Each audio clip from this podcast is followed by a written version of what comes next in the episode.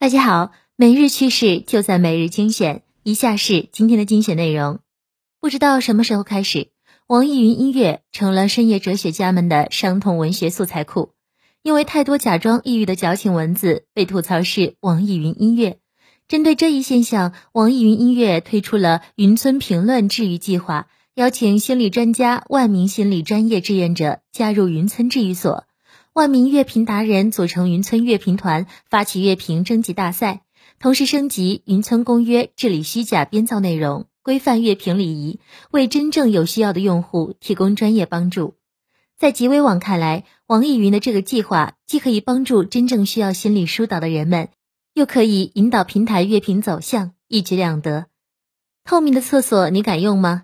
日本东京有民众发现一家公园有着三个坑位的厕所都是透明的。等锁门后，厕所会自动变成雾面。有人将厕所视频发到网上后，马上引起了热烈讨论。多数网友表示，上厕所怕会被看光。有网友指出，透明的厕所可以预防歹徒埋伏在公厕，而三十分钟自动恢复成透明的功能，能让外面的人发现不慎在厕所内跌倒或者昏迷的人。极微网认为，透明厕所这个设计很新颖，也有很多好处。不过，让人们接受去使用还需要时间。疫情还在全球持续蔓延，但英国民众却不愿佩戴口罩。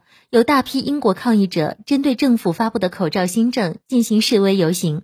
英国首相鲍里斯计划将强制佩戴口罩范围扩大到博物馆等场所，八月八日开始施行。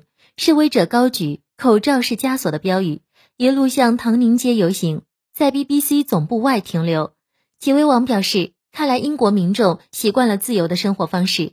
对于政府的疫情防控措施并不认同。如果人们没意识到疫情的危害性，强制发布政令约束民众并没有用。疫情之下，很多关于抑制病毒的产品诞生，但有些东西可能是智商税。近日，西班牙一家名为 TechMoon 的床垫公司发明了 Very Clean 的系统。该系统通过床垫上的纳米涂层，让百分之九十九点八四的新冠病毒失效。这意味着，如果一个新冠患者使用该床垫接触到纳米颗粒，病毒可以在四小时内被消灭，不会传染到下一个使用床垫的人。公司称，这是市面上首个获得认证能实现上述效果的技术。梅西、阿圭罗等球星。都是该床垫免费体验用户，在极微网看来，这个研究不错，但实用价值不高。密闭空间里，如果只是床垫上的新冠病毒失效，并不能阻止病毒传播。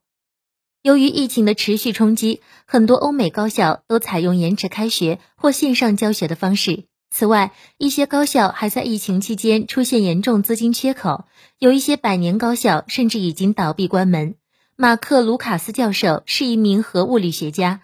他在美国俄亥俄大学的天体物理学专业已任教近二十一年。近日，卢卡斯收到一封来自校方的邮件，称新学年将不再与他续约，这让他一下子慌了神。如今，他不得不在求职市场里苦苦挣扎，而疫情局势的不明朗让他感到十分茫然。极微网表示，受疫情冲击的不仅是经济，教育行业也受损严重，百年高校甚至已经倒闭关门。如果政府不采取更严格的防疫措施，抑制疫情蔓延，后果可能更加严重。以上就是今天的全部内容了，感谢大家的收听，我们下期再见。